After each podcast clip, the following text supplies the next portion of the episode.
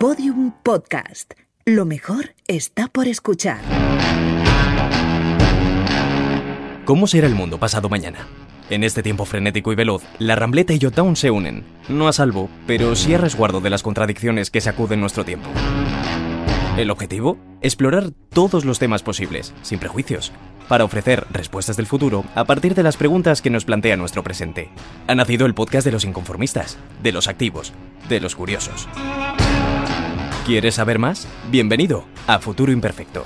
Los límites solo los pone tu imaginación.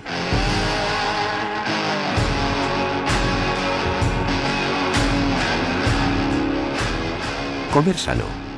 ¿Para vivir más?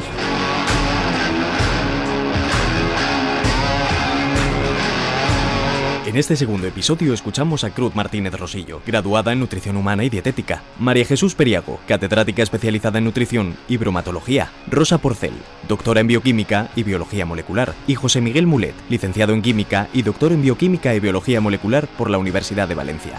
Ajusten sus auriculares. ¿Listos para imaginar?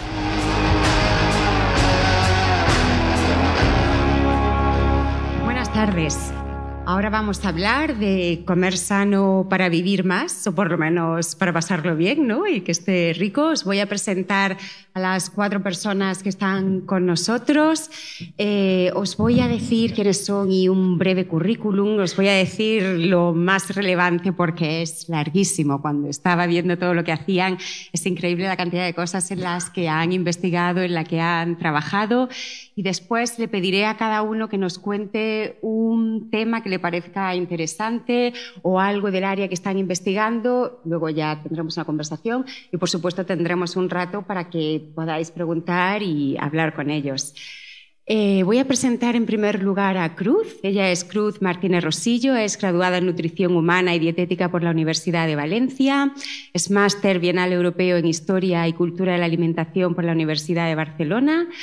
Es especialista en higiene alimentaria, en hostelería hospitalaria, dietética y nutrición, historia y cultura gastronómica, todo dirigido al ámbito sanitario y a escuelas de hostelería. Ahora mismo trabaja como coordinadora de formación gastronómica y gestión de proyectos en la Clínica Universitaria de Nutrición, Actividad Física y Fisioterapia de la Fundación Lluís Alcains de la Universidad de Valencia. Eh, participa también en un proyecto de cooperación e integración de la Universidad de Valencia que se llama la alimentación como elemento integrador de la diversidad cultural y religiosa. Eh, parece interesantísimo. Luego, si quieres, nos puedes contar en qué consiste. Y es coautora del libro Creencias, Preceptos y Tabús Alimentarios. Ella escribió un capítulo que se llama El gran libro de la horchata y la chufa de Valencia. A lo mejor también ahí hay algo interesante que nos puedas decir. Y ahora me gustaría que nos dijeses algo del ámbito en el que estudias o sacar un tema, luego ya debatimos y, echamos viña. Hola, buenas tardes a todos. eh, bueno, actualmente eh, trabajo, como bien dices, para la Universidad de Valencia desde la Fundación Lluís. Coordino, soy la coordinadora de las visitas técnicas y prácticas del grado de Ciencias Gastronómicas. Esto es interesante bueno, comentarlo eh, también por el, debate que vamos a, tener posteriormente, eh, al ser la primera universidad pública en España que tiene este, este grado sí que es cierto que hemos visto todos un resurgir, ¿no? una, una gran ola, una burbuja eh, relacionada con el mundo de la alimentación, desde concursos en televisión, espacios radiofónicos, nuevas titulaciones en, en máster, formaciones profesionales, siempre en torno al mundo de la alimentación. Y esto no es baladí. También es cierto que no deja de ser una moda. La palabra moda, tendencia, está unida tanto al mundo eh, en otros ámbitos, ¿no? Eh, a la, en la manera de vestir, de, escoger un vehículo, una casa, pero también en la ciencia y en, y en el mundo académico. En ese sentido, cuando hablamos del futuro, eh, qué mejor manera de acercarnos a él que definir de una manera muy vaga o muy general el presente. El presente alimentario, desde mi punto de vista, por mi perfil de cultura alimentaria y gastronomía, eh, luego el resto de los compañeros lo abordarán desde otro punto de vista, sí que es cierto que es una situación completamente contradictoria. Vivimos en una dicotomía. podemos analizar muy brevemente. Vivimos en el mundo del consumo sostenible, kilómetro cero, pero al mismo tiempo la globalización alimentaria. Tenemos muy cerca de nuestras casas productos de cualquier eh, parte del mundo. Además, eh, si no vamos a, comprarlos directamente, los podemos tener en nuestros hogares eh, en 24 horas. Eso es por un lado. Sin embargo, hay políticas que ayudan o tendencias cada vez más en el que reivindican el consumo de alimentación sostenible, por, ese lado. También, por otro lado, eh, queremos consumir productos, hay muchos talleres de cocina, eh, talleres de cocina con tuppers, eh, de cocina rápida, sana, barata incluso, pero al mismo tiempo también hay un auge de los alimentos precocinados y procesados. Todo esto, por eso hablo de una contradicción y una dicotomía. Y en el futuro vamos a tener las mismas características, sin embargo, también con la introducción del consumo de insectos. No podemos perder de vista que desde el año, desde enero del 2018, la Unión Europea, bueno, hay una reglamentación que regula el consumo de, de insectos a nivel humano. Ya lo había anteriormente para el consumo animal. Y hoy en día estamos encontrando ya harinas de, insectos, harinas para luego pues, eh, elaborar eh, diversos productos como eh, panes, bollería y con el tiempo, en un futuro inmediato, en la forma de, carnes, ¿no? de texturizados cárnicos, igual como hoy el lugar que ocupa la soja. Y con esto ya termino, que creo que estoy ocupando demasiado tiempo. Solamente comentar que sí que es cierto, y a raíz de lo que decías de los tabús alimentarios, el consumo de insectos no va a ser una moda más, desde mi punto de vista, va a ser un paradigma en el consumo alimentario. Es cierto que los insectos, la huella de carbono que tienen a la hora de, bueno, de, no sabría cómo decirlo, como en una granja, ¿no? De, criarlos, ¿no? Sería una especie de insectario, no cualquier insecto que corre por nuestras casas, ni mucho menos. Pero digamos que su crianza es muchísimo más sostenible que cualquier otro alimento que podamos consumir, tanto en costes de agua como, como os digo, de huella de carbono. Entonces eso va a generar un, como digo, un paradigma a todos los niveles, eh, medioambientales también, económicos y sobre todo en, el consumo, ¿no? en la alimentación del consumidor, que tiene que romper sus tabús alimentarios, no preferencias individuales, ojo, los tabús culturales, y eso, eso es un trabajo extenuante y es lo más complicado del cambio de la alimentación. Eh, bueno, eso como lo de la neofobia alimentaria, ¿no? También está relacionado ese miedo a probar algo nuevo, esa cantidad de prejuicios, ese, pánico absurdo. Pero sí que tenemos un minuto para, para, matar la curiosidad. ¿En qué consiste esa investigación de la alimentación como elemento integrador de culturas y religiones? Bueno, en ese momento lo abordamos eh, para intentar, mm, mm, digamos, eh, regular o consensuar dos disciplinas como son las ciencias sanitarias y, la, sociología. Porque, bueno, pues eh, sabemos que hoy en el mundo de la globalización eh, podemos ir a trabajar, ya no hablo de países, hablo de culturas, que es lo que me importa, ¿no? Es el, gran, límite, ¿no? La gran, la gran barrera. Podemos ir a trabajar eh, con otras personas, de ahí las, las profesiones sanitarias o educativas, y no entender, no comprender, no, llegar a, no estar formados en, todo lo que, mm, en los contenidos culturales que se necesitan para poder tener esa empatía, ¿no? Con ese alumno, con ese, ese enfermo, etc. Y al mismo lado, los profesionales de, de las ciencias sociales también muchas veces en su formación andan un poco cortos quizás de algunos criterios que como sanitarios necesitamos que entiendan. Y esta guía alimentaria sobre todo la, enfocamos para un trabajo nutricional en hospitales, ¿no? para los colegas nutricionistas que pudieran entender que a la hora de plantear un plan dietético a un paciente era muy importante el respeto total por sus valores culturales. Y unos de ellos son los religiosos, que son los más peliagudos, porque muchas veces o no los entendemos en su totalidad o, quizá nos tomamos a la ligera y, pretendemos modificar unos hábitos que si bien no son alimentarios, son culturales. Supongo que será la carne halal o kosher, ¿no? Tener en cuenta, entre otras cosas. Efectivamente, sí, esas son las más conocidas, pero es muy amplio, no solamente los productos que se, que se escogen, sino cómo es el sacrificio, cómo es todo el protocolo a la hora de alimentarse, etcétera. Estupendo, muchas gracias. María Jesús Periago es catedrática especializada en nutrición y bromatología, trabaja en el Departamento de Tecnología de los Alimentos, Nutrición y Bromatología de la Facultad de Veterinaria en la Universidad de Murcia. Desde 1990 es investigadora y desde 1993 es docente, enseña de nutrición y de estos eh, de alimentos y bromatología. Ha realizado estancias de investigación en varias universidades de distintos países, como Reino Unido, Portugal o Argentina, y ha publicado más de 100 artículos de investigación, además de participar en proyectos de investigación regionales, nacionales y europeos y con un montón de marcas que me ha estado contando y no acabaríamos nunca, pero marcas que, comemos todos.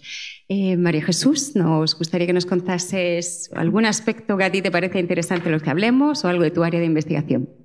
Bueno, buenas noches a todos.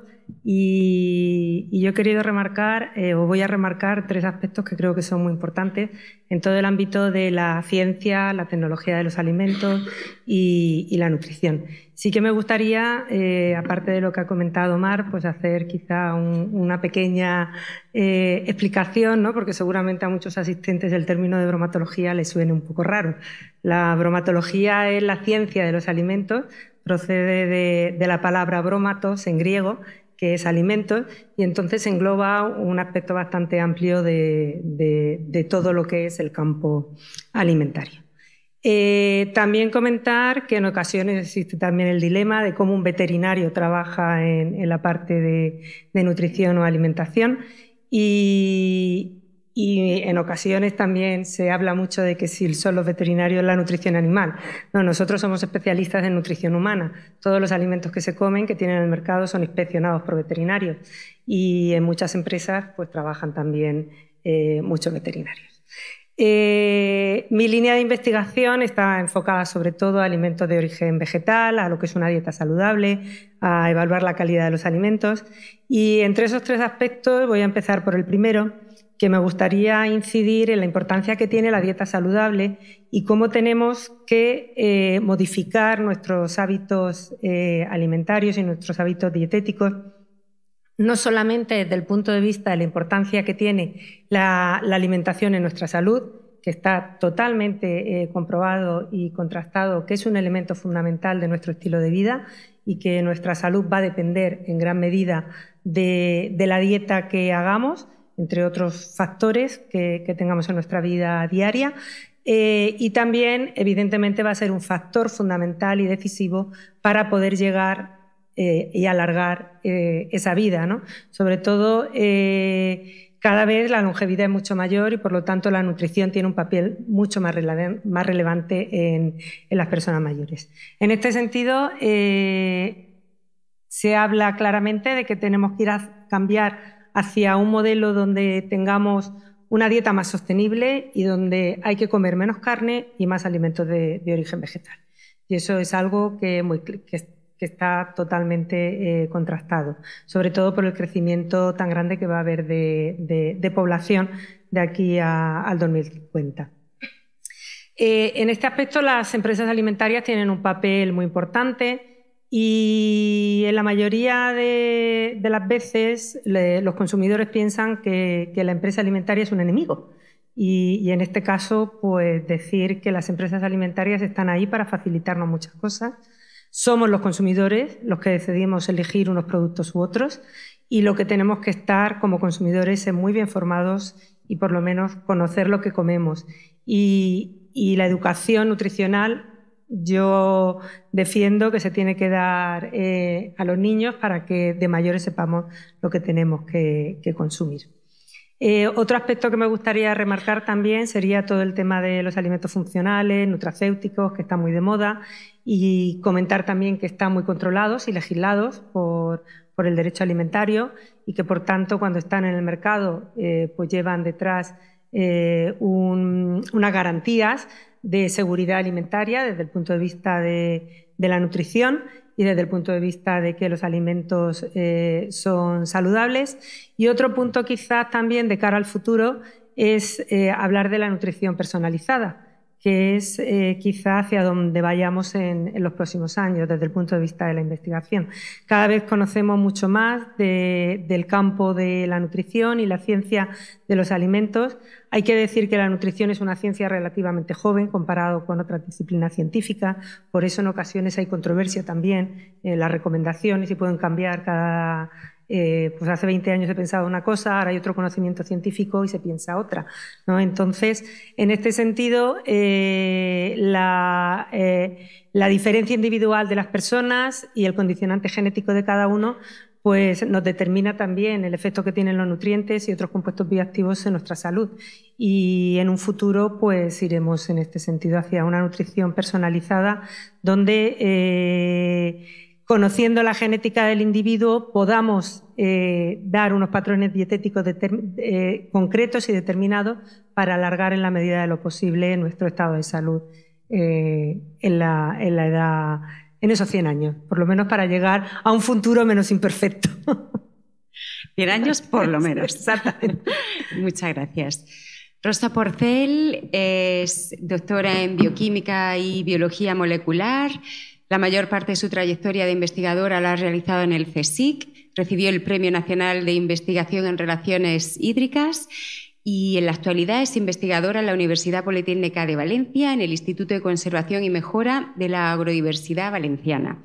Eh, es profesora también en el Máster Universitario de Mejora Genética Vegetal y divulgadora científica. En sus vídeos en YouTube se aprende mucho y además son muy divertidos. Y también tiene un blog que se llama La Ciencia de Amara. También vas muchísimo a Naucas y bueno, en la prensa es muy fácil encontrarla. Rosa, cuéntanos. Bueno, encantada de estar aquí. Muchas gracias por invitarme. Eh, yo voy a hablar desde el punto de vista de, la bioquímica y la biología molecular. A ver, tenemos que comer, tenemos que comer en un futuro, pero esos alimentos se tienen que obtener de alguna forma, ¿vale? Vamos a tratar de que sean mejores alimentos, pero tiene que haber algún tipo de modificación para conseguir esos alimentos. Me voy a explicar. Todo el mundo ha oído alguna vez la frase esa de para saber de a dónde vamos debemos saber de dónde venimos. Y en realidad hoy en día, pues mm, nunca hemos comido, a lo largo de la historia de la humanidad, nunca hemos comido tan variado y de una forma tan segura. Pero esto no ha sido siempre así. O sea, tenemos que echar la vista atrás y ver que no ha sido así. Si tenemos en cuenta que el hombre lleva comiendo millones de años, el origen de la agricultura y de la ganadería está ahí a la vuelta de la esquina, como aquel que dice, son 12.000 años solo lo, que tiene. Pero el alimento se ha modificado de una forma o de otra, el hombre ha modificado ese alimento para tener lo que hoy en día tenemos. Mm, ni por casualidad se parece a lo que era el alimento en su estado original. Por ejemplo, al principio, mediante selección, los primeros agricultores empezaron a, crear nuevas variedades, ¿no? Selección me refiero a que seleccionaban alguna característica concreta que les pudiera interesar, por ejemplo, raíces más carnosas, el fruto más grande. Em, una cosa muy importante es el bloqueo de los genes responsables de la toxicidad. El tomate y la patata, no sé si la gente sabe que tiene una molécula que es bastante tóxica, de hecho, el tomate original no se podía comer, era muy tóxico, era muy pequeñito y muy tóxico. Hoy en día no. Y la patata hoy en día tiene mil veces menos solanina, que es esa molécula, de lo que tenía la patata original. Eso es una evolución y una manipulación genética a lo largo de miles de años. Digo, por cruzamiento también, o sea, primero por selección, luego por cruzamiento, hibridaciones, así hemos llegado a tener la fresa actual, o el trigo con el que se hace el pan, eh, la harina para hacer el pan, o por ejemplo la mayoría de los cítricos que tenemos hoy en día que solo proceden de tres especies. Pero el verdadero boom de la creación de nuevas variedades eh, para la alimentación fue en realidad la mutagénesis, una técnica que surgió en los años 70, 80 y surgió porque, bueno, mm, se dieron cuenta que aplicando un, agente físico o químico a las plantas se podía inducir una mutación y el resultado de esa mutación era una característica que en algunos casos era deseable, era una característica interesante. El caso es que desde que surgió esa técnica de la mutagénesis, el número de variedades destinadas a la alimentación se ha triplicado. Hoy en día tenemos más de 3.000 variedades, eh, arroz, soja, trigo, cebada, etcétera, más de 3.000 variedades destinadas a la alimentación que se han obtenido por esa técnica. Y luego, a mí, como investigadora en el área de ciencias agrarias, no solo me preocupa lo que vamos a comer, sino cómo lo vamos a obtener. Yo me muevo en ciencias agrarias, como digo, y la agricultura para nosotros, para mí en este caso, es un reto importantísimo. Primero porque es la principal fuente de alimentación que tenemos. Para los veganos, de hecho, la única. Y lo segundo, porque el reto que tenemos con la agricultura es no solo tratar de abastecer a toda la población, que como acaban de decir, mm, seremos casi 10.000 millones de personas en el año 2050, sino que ese alimento sea seguro, sea sano, la forma de producirlo sea lo más respetuosa posible con el medio ambiente y si es posible que sea un alimento mejorado para que aporte algún tipo de beneficio nutricional o a la salud. Entonces, una de las, mm, hablando ya y pensando un poco más en el futuro y también en el presente, porque ya existe hoy en día, es la agricultura vertical. Es una forma de obtener alimentos sin consumir superficie de suelo cultivable o de suelo que se podría destinar a la agricultura. Bueno, esto es porque si aumenta la población, mm, también va a disminuir la superficie de suelo que se destina a la agricultura. Entonces, tiene lógica pensar que en lugar de que sea una agricultura convencional, como la que conocemos hoy en día, pues sea una agricultura hacia arriba, ¿vale? Vertical, en naves, eh, pisos, muchos pisos, naves inmensas, donde se cultiven plantas, por ejemplo. Ese tipo de agricultura tiene una serie de beneficios. Si luego hay tiempo, pues podemos hablar de eso. Pero el principal beneficio que tiene es que, como he dicho, no consume suelo, con lo cual mm, no consumiría tampoco productos fitosanitarios ni pesticidas ni, ningún tipo de producto que se tiene que aplicar en condiciones normales. Y por otro lado, y lo más interesante, es que eh, se reduce el uso de agua un 80%, teniendo en cuenta que el agua que se utiliza para la agricultura es un agua dulce y es un recurso muy limitado y cada vez más, pues es un tipo de agricultura muy interesante porque ya digo, un 80% no es tontería. Y aparte, este tipo de naves eh, se están construyendo en la zona muy próxima a las grandes ciudades, con lo cual el transporte y la logística pues también se ve bastante reducido, contaminación, huella y tal. Y yo creo que sería y es un tipo de agricultura más ecológica que la que hoy en día lleva ese nombre. Fantástico. Muchas gracias, Rosa. José Miguel Mulet es licenciado en Química y doctor en Bioquímica y Biología Molecular por la Universidad de Valencia. En la actualidad es profesor de biotecnología de la Universidad Politécnica de Valencia, que ya sabemos que si no decimos Politécnica te regaña tu rector, y dirige una línea de investigación en el Instituto de Biología Molecular y Celular de Plantas, en la que tratáis de desarrollar plantas tolerantes a la sequía y al frío. Es director académico del máster en biotecnología molecular y celular de plantas. También es divulgador científico, muy conocido por ello. Autor de siete libros, entre ellos Comer sin miedo, que ha vendido más de 20.000 ejemplares y que se ha publicado en varios países. El último que has publicado es que es Comer sano, que también destruye muchos de los mitos y leyendas que, que todos nos creemos. Y es autor del blog Tomates con Genes, también escribe en El País Semanal, colabora con la SER. Y José Manuel, hoy perdón, José Miguel, eh, ¿nos cuentas? Eh, gracias por la presentación. La verdad que, que, como ya se ha dicho aquí, últimamente se habla mucho de alimentación, pero quizás el problema del debate es que se habla de gastronomía se habla de dietas, es decir, se habla de nutrición, se habla de gastronomía, pero se habla poco de comida. Es decir, el debate o el interés popular se ha centrado en la parte que va desde el supermercado hasta que te lo comes. Y la parte que se ha quedado un poco arrinconada del debate es la parte que va desde el campo a la estantería del supermercado. Y de hecho yo creo que si te vas a muchos colegios, los niños piensan que las lechugas crecen en las estanterías de los supermercados. Es decir, mm, es importante tener dietas sostenibles, pero para tener una dieta sostenible tienes que tener una producción de alimentos sostenible. Porque si no tienes alimentos o si no eres capaz de producir los alimentos de forma sostenible, ni tienes dieta, ni tienes gastronomía, ni tienes nada. Entonces es curioso que en, el debate parece que se ha olvidado la primera parte de la cadena, que es la parte del agricultor, del productor, del ganadero.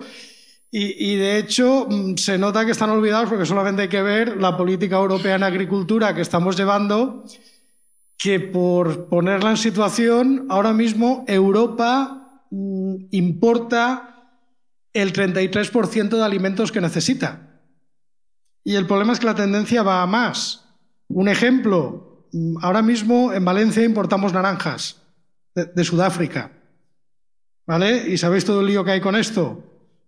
¿Y esto por qué ha pasado? Pues hombre, porque en Sudáfrica es mucho, mucho más barato producir una, una naranja. ¿Por qué? Pues muy fácil, la mano de obra es más barata y pueden utilizar un montón de fitosanitarios que aquí no podemos utilizar con lo cual mm, tienen más producción con el mismo suelo.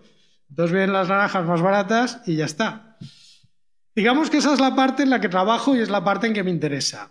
Mm, Rosa os ha contado toda la evolución desde el inicio de la agricultura hasta hoy. Y entonces yo trabajo en la parte, digamos, más impopular, que es la parte del presente, que es la parte de los transgénicos. La parte de los transgénicos es la que más rechazo popular ha tenido en Europa insisto, en Europa, porque luego mm, un europeo que es antitransgénico se va de vacaciones a Estados Unidos, come, bebe, reza, ama, como decía aquello, y vuelve y no se ha muerto y resulta que en, Estados Unidos es el principal productor, el principal consumidor, no van etiquetados y, no pasa nada. Quiero decir, no se mueren. Pero aquí en Europa somos así, obligamos a etiquetar y tal. Eh, es curioso porque... Mm, Oficialmente Europa es antitransgénicos, pero, esto tiene peros, que Europa sea antitransgénico significa que solamente permite sembrar una variedad de maíz, pero la letra pequeña es que está importando 91 variedades diferentes de transgénicos, de maíz, soja, colza, algodón, remolacha. Eh, si pensáis que vivís sin transgénicos porque no queréis transgénicos, os recomiendo que cuando vayáis a casa y os quitéis la ropa o miréis en el armario, porque ahora estamos en invierno y esto es más, el algodón es más de ropa de verano. Buscad en la ropa de algodón si pone Made in India, Made in Pakistán o Made in Australia. Ahí tenéis algodón transgénico. Y eh, curiosamente, a pesar de que Europa sea antitransgénicos, si uno mira las cifras, resulta que cada vez estamos importando más y consumiendo más y a nivel global cada vez se están produciendo más. A ver, aquí hay algo que no me cuadra. algo no cuadra. ¿Cómo puede ser que cada vez digan que hay más rechazo y cada vez se produzcan más? ¿Dónde están? No me salen las cuentas. Bueno, en Europa tenemos una ley que obliga a etiquetar transgénicos, pero si coméis carne, todo el maíz y toda la soja transgénica que importa Europa se utilizan principalmente para pienso de animales. O sea que cualquier carne que comáis, del animal que comáis, posiblemente se haya alimentado a base de maíz y soja transgénico. ¿Esto ha ocasionado algún problema de salud? Cero. ¿Esto ha ocasionado algún problema medioambiental? Hasta ahora ninguno, al contrario. La producción es más sostenible y eso lo puedes mirar con el parámetro que queráis. De todas formas, el tema de los transgénicos no es la última tecnología. Ya empieza a estar incluso un poco pasado de moda y empieza a ser una tecnología superada. Ahora tenemos, entre otras, porque hay muchas más, pero no quiero enrollarme, está el CRISPR. Suena, ¿no? La palabrota esta, que además lo inventó un señor de Alicante, que es Martínez Mójica. Para entenderlo fácil, un transgénico es que coges un trozo de ADN, copias y pegas. Un CRISPR es que no copias y pegas, editas cambias un trocito. Aquí ya estamos que desde el punto de vista legal esto no debería considerarse un transgénico, aunque en Europa somos tan chulos que ha habido un juez que ha dicho que sí, aunque no se ajusta a la definición. Pero ha, dicho, ha aceptado pulpo como animal de compañía. Esto ha sido lo que ha hecho este juez. Eh, aparte de que desde el punto de vista experimental y científico no tiene nada que ver y que la definición que hay de transgénicos ni a martillazos la acomodas a lo que es un CRISPR, tiene otra cosa que es una diferencia fundamental. Un transgénico es muy fácil de analizar. En cambio, un CRISPR es muy complicado. Hay diferentes técnicas utilizando CRISPR que tú puedes utilizarla, pero luego, a día de hoy, nadie puede demostrar que la has utilizado. Y tú tendrías una variedad nueva, ya fuera de planta o de animal, y a día de hoy la tecnología no nos permite saber si eso lo has hecho utilizando CRISPR o lo has hecho utilizando alguna de las técnicas que están autorizadas y has llegado al mismo sitio, porque esta es otra peculiaridad. La ley, por ejemplo, de los transgénicos no regula el organismo, sino el método que has, has utilizado para producir ese organismo. Por lo tanto, os digo, el CRISPR es una técnica muy nueva, con mucha utilidad y que no se puede detectar muchas de sus aplicaciones. ¿Me estáis entendiendo lo que estoy diciendo? Lo, pilláis, ¿no? Vale. Muy bien explicado. Ya, tal. Y luego ya para, para, empezar el debate me gustaría retomar algo que han dicho al principio de que uno de los problemas de la alimentación actual es la globalización. La globalización actual. ¿Os suena lo que son ultramarinos? ¿Y qué quiere decir la palabra ultramarinos? Y cuando encuentran un resto de un naufragio de un barco romano, ¿de qué iba lleno? ¿De, ánforas? ¿Y qué llevaban esas ánforas? Ah, ahí lo dejo. Muy bien. Pues por seguir con los transgénicos, me gustaría saber de dónde salió esa leyenda de los transgénicos malísimos, ¿no? Hay lobbies detrás, porque siempre, pues eso, ¿no? Hay una corriente de opinión que parece que transgénico es demonizado y en cambio escuchas a muchos científicos y te dicen, bueno, pero si es que desde que empezaron las personas a cultivar ya estaban haciendo transgénicos. ¿Se sabe de cuándo se originó, de dónde viene esta corriente de opinión pública? ¿Ahí lo viste detrás? Muy rápido, sí, se sabe. Es una historia que es completamente trazable. Eh, a ver, los transgénicos se descubren a la vez en tres sitios diferentes. Uno es eh, la Universidad de, Bélgica, de Gante, en Bélgica, por el grupo de Marvan Montagu. Otro es en la Universidad de, Missouri, en San Luis, por el grupo de Maridel Chilton. O sea que, ahora que se habla tanto de la mujer en ciencia, una de las descubridoras de los transgénicos fue una mujer. Y otro es la empresa Monsanto, concretamente Robert Froley. Eh, por cuatro días, si hubiera que elegir uno, sería el grupo europeo. O sea que se puede decir que es un invento europeo. Porque eh, la primera patente de un transgénico es cuatro días más antigua la europea que la de Monsanto. O sea que por cuatro días ganamos la carrera. ¿Qué pasa? Que el grupo belga básicamente era un grupo de una universidad y ellos lo único que les interesaba era el interés académico. Es decir, era una herramienta para investigar. Y ahí lo quedaron. Monsanto, en cambio, era una empresa. Y obviamente, como cualquier empresa, lo que quiere es vender. Monsanto lo que empezó fue a diseñar semillas. Empieza a diseñarlas, los saca al mercado, los primeros transgénicos llevan a Europa, se autorizan, se siembran y no pasa nada. Los primeros ensayos se hacen con transgénicos en, Europa a finales de los 80 y no pasó nada. Nadie se enteró, no era un tema que interesara. Eh, sin embargo, se dan dos circunstancias. Primera, eh, por parte de los grupos ecologistas, eh, la campaña de las ballenas se da por agotada, la campaña de las nucleares se firman moratorias nucleares, ¿Os acordáis en los años 80 cómo estaba el debate nuclear en España? ¿Os acordáis de todo lo que iba en la central de Lemoniz, con ETA poniendo bombas y todo eso? Ese debate hoy ya está muerto. Ese debate se acabó a finales de los 80, principios de los 90. No es casualidad que sea cuando empieza el debate de los transgénicos. ¿Os acordáis de las campañas de las lanchas de Greenpeace delante de los balleneros? Hace tiempo que no las veis. Las campañas tienen una vida útil como cualquier campaña comercial. Bueno, pues el problema es que la campaña de las nucleares se acaba, la campaña de las ballenas se acaba, y hay un político del partido alemán, verde, que es Benedikt Harling, que empieza a decir que esta tecnología, que habría que ir con cuidado, qué tal. Y ese primer manifiesto en contra de los transgénicos, que lo hace una persona, es recogido por una organización ecologista que curiosamente no es Greenpeace, es Amigos de la Tierra, Greenpeace se incorpora mucho más tarde, y empiezan a meter un poco de ruido con este tema. ruido que en un principio nadie hace caso porque nadie sabía lo que era.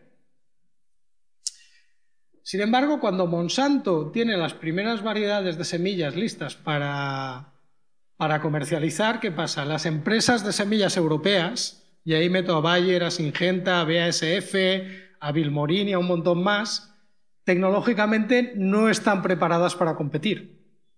¿Por qué? Pues porque dicen, esta tiene una tecnología que nosotros no tenemos, va a hacer así, y nos va a arrasar el mercado. Lógico.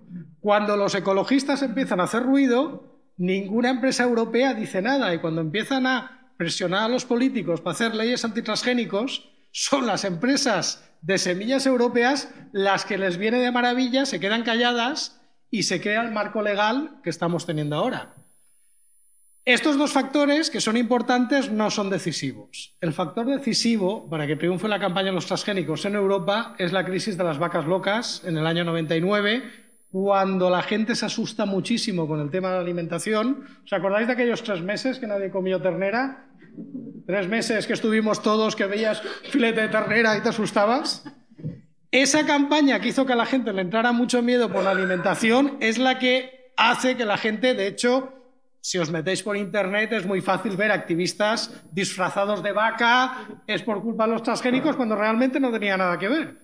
De hecho, si se hubieran alimentado con maíz y soja transgénica, como pasa ahora, no hubieran tenido vacas locas. Pero bueno, ese es el motivo por la campaña antitransgénicos ha funcionado en Europa, porque ha sido una campaña básicamente europea. Eh, si tú te metes en la página de Greenpeace de Estados Unidos, que es Casa Monsanto, no vas a encontrar prácticamente nada de transgénicos en la portada. Tienes que meterte en el cuarto submenú. Y también os digo que ahora prácticamente los grupos ecologistas la campaña de los transgénicos la dan por amortizada. Hablan muy poco. Ahora, si os fijáis, van a hablar de abejas y de microplásticos. Es el tema. Rosa, habías dicho que nunca se había comido tan variado y con tanta seguridad. A menudo hablas de la, biotecnología y de cómo muchos alimentos se están mejorando, se están enriqueciendo, incluso hablas del arroz dorado.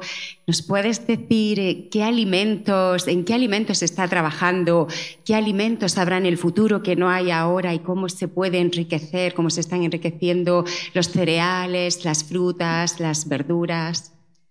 A ver, la vía normal para la mejora genética digo normal por decir tradicional, no es que ninguna sea normal, una sea normal y otra anormal. Pero la vía tradicional tiene el inconveniente de que tarda muchísimo tiempo porque son cruces y otros cruces y una generación y otra y otra. Y eso la biotecnología le ha ganado terreno. O sea, haciendo prácticamente lo mismo de una forma más dirigida, más controlada en el laboratorio, conseguimos lo mismo en mucho menos tiempo. En mi laboratorio, por ejemplo, yo no me dedico a eso concretamente, pero sí hago biotecnología para reducir un proceso que en otras condiciones tradicionalmente dura unas siete, ocho generaciones, que vienen a ser ocho años, yo lo hago en un año. Entonces mm, se gana tiempo. Pero yendo a lo que me preguntas, la vía tradicional sería esa y mediante biotecnología, pues mediante la transgénesis que acaba de comentar JM, se han mejorado muchísimos alimentos, dándole propiedades nutricionales, no que no tuvieran, en algunos casos que no tienen, pero en otros casos mejorándolas.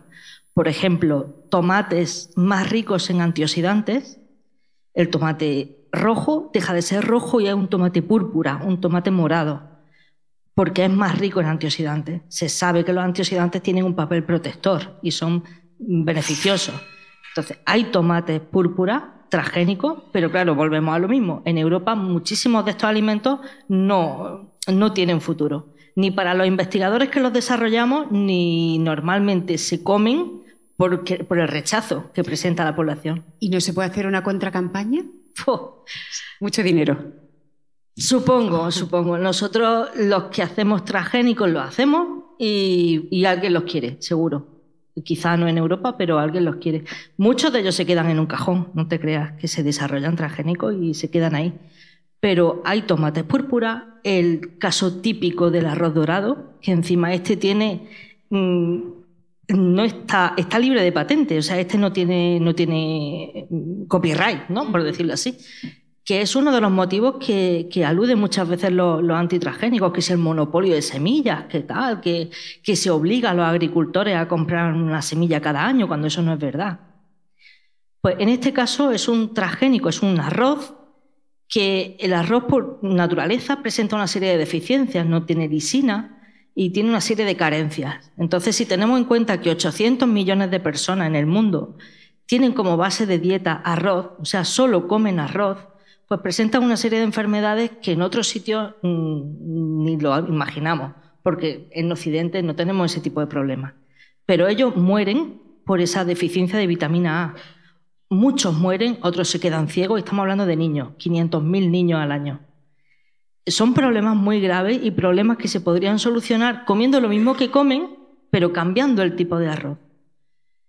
Ese arroz eh, se desarrolló un arroz, primero, un arroz dorado de tipo 1, que tenía una cierta cantidad de, vitamina A, y se vio que todavía no alcanzaba el nivel necesario para sustituir esa dosis. ¿no? Pero se volvió a desarrollar, los mismos autores desarrollaron otro arroz con mayor contenido de vitamina A, y se ha visto, vamos, se ha demostrado porque ya lleva casi 20 años de experimentación, con animales y con humanos, de biodisponibilidad, de seguridad, de todo, ese arroz, la misma dosis del arroz que comen actualmente, le mm, evitaría ese tipo de enfermedades. Es una seroftalmia severa, se llama una ceguera infantil.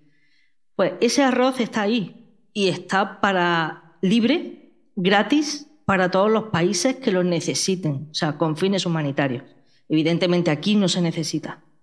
Pero igual que hay arroz dorado, hay yuca dorada, hay eh, naranja dorada con mayor contenido de vitamina A, hay maíz dorado, incluso maíz multivitamínico que también se ha desarrollado en Lleida, en la Universidad de Lleida, y tiene varias vitaminas. O sea, ya no solo un beneficio, hay varios, hay alimentos con varios beneficios. Y trigo es mm, apto para celíacos, que también la celiaquía es un problema que tiene mucha gente, un problema serio, no es una alergia, es un problema serio y grave, y tienen que tener una alimentación libre de gluten. Es cara hoy en día, todos los alimentos, bueno, cada vez hay más alimentos sin gluten y los precios son mejores, pero hace unos años había muy poco y era carísimo. Pues tienen un trigo libre de gluten que lo podrían tomar, desarrollado en, Córdoba, en un instituto del CSIC de Córdoba, y sin embargo, mm, aquí en Europa no tiene nada que hacer. Los experimentos en campos transgénicos se han tenido que hacer en Reino Unido porque aquí no los dejaban hacer. O sea, es que aquí encima los que investigamos con transgénicos estamos sometidos a amenazas de grupos eh, ecologistas que vienen y destrozan esos campos experimentales porque son transgénicos. Están destrozando pues, tesis doctorales que se están haciendo, proyectos de investigación, y proyectos futuros de alimentos que podrían tener algún beneficio. bueno, hay muchas campañas de investigadores europeos pidiendo, por favor, que no nos toquen los campos experimentales, porque tenemos que estar rogando que nos dejen investigar. Qué barbaridad, hay que reclamar la ilustración otra vez, ¿no? Y el, amor por la ciencia. Y estos alimentos, aparte de curar muchas enfermedades o de prevenir muertes y enfermedades, también ayudan muchísimo a alargar la vida, ¿no? Hay un tema que se lleva años eh, viendo, que es el envejecimiento y cómo es clave la alimentación y ahora en estos últimos años por la seguridad en la alimentación y también por la biotecnología se está alargando mucho la vida. Creo que has estudiado también bastante del envejecimiento, ¿no? Como he dicho antes, la alimentación es fundamental para, para mantener el estado de salud. Y el envejecimiento es un proceso natural, es decir, todos vamos a envejecer y todas nuestras células envejecen y parte del envejecimiento está asociado al estrés oxidativo. Ese estrés oxidativo se genera de forma natural en el interior de nuestras células y aparte estamos expuestos en la vida diaria a muchos factores externos como la, la contaminación ambiental, el tabaco, el ejercicio intenso que también pueden acelerar un poco esa situación de estrés. Eh, las dietas ricas en antioxidantes, que son dietas principalmente de origen vegetal, como ha comentado Rosa, de determinados eh, tanto en el, en el, arroz, por ejemplo, que tienen más antioxidantes porque esa vitamina es en forma de betacaroteno, o en el caso del tomate, que conseguimos que además de tener los carotenoides normales, tengan además otros antioxidantes, como serían los antocianos, que por eso le dan ese color morado al tomate que a los tomates. bueno, el mismo cumato que, por ejemplo, tenemos en el mercado ya es un tomate con más antocianos es decir, que se difiere del tomate normal, eh, rojo porque además de carotenoides lleva también otro tipo de, compuestos fenólicos. Pues en este caso eh, los antioxidantes juegan un papel eh, muy relevante en nuestra dieta para prevenir todos esos procesos oxidativos. una dieta en este sentido está relacionada con, esa reducción del estrés oxidativo y por lo tanto es, eh, previsible que eh, alargue ¿no? o que nos pueda prevenir de determinadas enfermedades, que podamos alcanzar una edad eh, ya de más mayor de una manera mucho más saludable y en un mejor estado físico y psíquico, que también hay que tenerlo en cuenta aunque evidentemente eh, tenemos una parte que es el condicionante genético individual. Eh, bueno, aquí igual los especialistas en biología molecular lo saben mejor que yo, pero la longevidad la heredamos de la madre, es decir, del ADN mitocondrial que nos, eh, que nos transmite la madre. Y esto hace que, bueno, que tengamos un condicionante genético a la hora de, pensar en la posible longevidad que, de las personas. Pero estudios que hay científicos eh, pues parecen indicar eh, todo esto, es decir, que, tenemos que tener en cuenta. Sí, verá hasta cuándo llegan nuestras madres. Hablabas antes, Cruz, de las modas, ahora se habla también mucho del mito vegetariano, parece que ahora hemos descubierto eh, los vegetales cuando si lees libros o prensa de final del 19 se hablaba mucho también de vegetarianos, había muchos vegetarianos. The Economist decía este año que una de las 10 tendencias que se verán en 2019 va a ser un aumento grandísimo de vegetarianos y de veganos. ¿Cómo veis el tema del mito vegetariano? ¿Qué parte hay de que realmente es más saludable? ¿Qué parte hay de que a lo mejor podemos acabar desnutridos? ¿Y qué parte hay de moda? Pues sí que es cierto que como cualquier moda todo está inventado y bueno, en, en Europa, por ejemplo, Alemania siempre ha sido pionera, tanto en esa tendencia del consumidor como de productos también de cultivo biológico, eco, que, ojo, a veces se confunden esos términos, ¿no? Una persona que no quiera consumir productos de origen animal no tiene por qué eh, preferir productos ecológicos, ni muchísimo menos. ¿eh? Eh, sí que es cierto que hay una, tendencia a, cada vez más a que tanto adultos como niños se, les están inculcando unas dietas vegetarianas. Pero sí que es cierto que bueno, hay también mucha, mucho tipo de categoría dentro de las dietas vegetarianas. De hecho, la, la, última que conozco es la de flexi-vegetariano, que es como no suelo comer carne de vez en cuando. O sea, como todo el mundo. Mm, pero bueno, corramos un tupido velo. Hay muchísimas, muchas, muchísimas eh, clasificaciones en ese sentido. Sí que es cierto que voy a decir algo que quizás sí que es un poco polémico, pero no deja de ser una opinión personal. Una persona que quiera de verdad prescindir de todo, todo producto eh, de origen animal, o sea, un eh, vegano estricto, puede ser letal si no sabe gestionar su alimentación letal. Es la, única, el único riesgo que yo podría ver desde ese punto de vista. Porque puede tener una, una malnutrición, una desnutrición, ojo, como cualquier omnívoro que tampoco eh, tenga una responsabilidad con su alimentación. Fuera de eso, si realmente se interesa, se informa, incluso delega también su alimentación yendo a un profesional, como en cualquier otra disciplina, puede realmente tener una alimentación de calidad y sin ningún tipo de, carencia vitamínica como los mitos ¿no? que suelen estar asociados a un tipo de alimentación vegana. JM, por este levantamiento de cejas, nos tienes que explicar qué piensas de los flexi-vegetarianos. Que son los católicos no practicantes de la alimentación. Eso está todo inventado. Sí, yo soy flexitariano, ¿vale? Yo del Barça, pues bien. Pero es que tampoco me estás diciendo nada.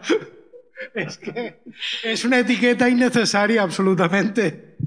A resumidas cuentas, comen de todo. Sí, ahora está de moda. A ver, el problema que tenemos con el consumo de carne es que, mm, a ver, no hace tanto tiempo que veníamos de una posguerra donde se pasaba mucha hambre. Entonces, comer carne era un símbolo de estatus. Nuestras abuelas eran vegetarianas por obligación. Aquí en la posguerra se comía arroz y en Castilla se comía almorta y por eso luego iba el latrismo como iba, que es una enfermedad asociada al consumo de almorta, y en otras partes comían trigo, pero es porque no había otra cosa. Comer carne era un lujo que se reservaba para los domingos, porque prácticamente, a ver, eh, consumir vegetales es mucho más barato, porque digamos que un vegetal pones la semilla y crece, funciona con energía solar, y si tienes agua y el suelo suficientemente rico, tira. Pero en cambio un animal tiene que comer esas plantas. O plantas cultivadas o estar en una zona donde haya mucho forraje. Eso quiere decir que energéticamente es mucho más caro y por eso la carne en proporción suele ser más cara que tal. Entonces, claro, venimos de unos padres y unos abuelos donde comer carne era un símbolo de estatus, cuando ya mejora el nivel económico, ¿qué pasa? Que todo el mundo quiere hacer lo que hacen los ricos, que eso pasa en todas las expresiones culturales. Por lo tanto, todo el mundo quiere comer carne. ¿Por qué? A ver, probad a meterle al niño de almuerzo en el colegio un plátano o una manzana. Parece que sea el pringado de la clase, porque ¿cómo no lo has puesto en lactimel? Que es lo más guay. Es lo que pasa. Eh, poner un plátano es de pringaos. Y esa es la cultura que tenemos. Eh, comerte un día unas lentejas viudas es de pobres. Si no tienen su chorizo y su jamón, parece que esas lentejas no tengan nada. Entonces, claro, tenemos que luchar un poco contra el esquema mental de que comer verduras no es de pobres. Pero claro, el problema es que ahora estamos al revés. Ahora parece que lo más pijo ya sea ser vegano. Y, a ver, tampoco. A ver, una dieta vegana es lo que ha dicho. Es que no es una dieta buena porque te tienes que chutar B12, que básicamente solo hay de fuentes animales. Una dieta que necesite suplementos ya no es una dieta buena. Y por cierto, es una cosa muy divertida porque los veganos extremos también hacen que sus mascotas sean veganas. Y no es mentira, hay piensos veganos para perros y para gatos. A mí una vez me escribió un veterinario que decía que estaba harto de que le llegaran gatos desnutridos de veganos. ¿Por qué? Porque el gato es un felino y los felinos son carnívoros estrictos. No puedes hacer un gato vegano, me lo matas al pobre animal. Es lo que hay. El gato hipster. Solo quería añadir una cosa. Es cierto, y la vitamina B12 no está en la espirulina. Por favor, la espirulina. Ni en la clorela. Solamente, bueno. La clorela sí. Como dijo un compañero nuestro, solamente podemos encontrar B12 en las lechugas de los, de los huertos fertilizados con heces y, por supuesto, comerlas antes, eh, sin, sin limpiar. Queda dicho eso, ¿no? Madre mía. Las que van con suplemento de coli. Efectivamente. Y respecto al agua y la fruta, a ver, desmitifiquemos. ¿Cuándo? ¿Cuánto? el agua es fácil, cuando tengas sed. No, es que no hay más. Es decir, lo de beber tanta agua al día, pues depende, porque no sea lo mismo un día que hace sol y estás andando, que evaporas más, transpiras más y tienes más sed, que un día que estás tranquilamente en casa con un nivel de humedad alto y que prácticamente no sudas porque no estás haciendo ejercicio. Obviamente, ocho vasos al día en un día te van a faltar y en otro te van a sobrar. Pero es que, a ver, nuestro cuerpo cuando necesita agua te lo dice te entra sed. Entonces, no hay más. Pero es que además todas las... Bueno, no sé si las compañeras quieren intervenir. Todas las preguntas que siempre nos plantean, tanto a los científicos como al personal de sanitario, siempre es desde el punto de vista de la pérdida de peso o de si engorda más o no. Muchas veces siempre le digo a los alumnos, por favor, no preguntéis más qué es mejor. De verdad, porque me salgo de clase, ¿qué es mejor para qué? ¿Qué es mejor para quién? ¿En qué momento? O sea, eh, siempre digo, perfila tu pregunta. Cuando preguntamos, ¿el agua es mejor antes o después? ¿Pero qué? ¿Pero qué es? ¿Para adelgazar? ¿O la fruta?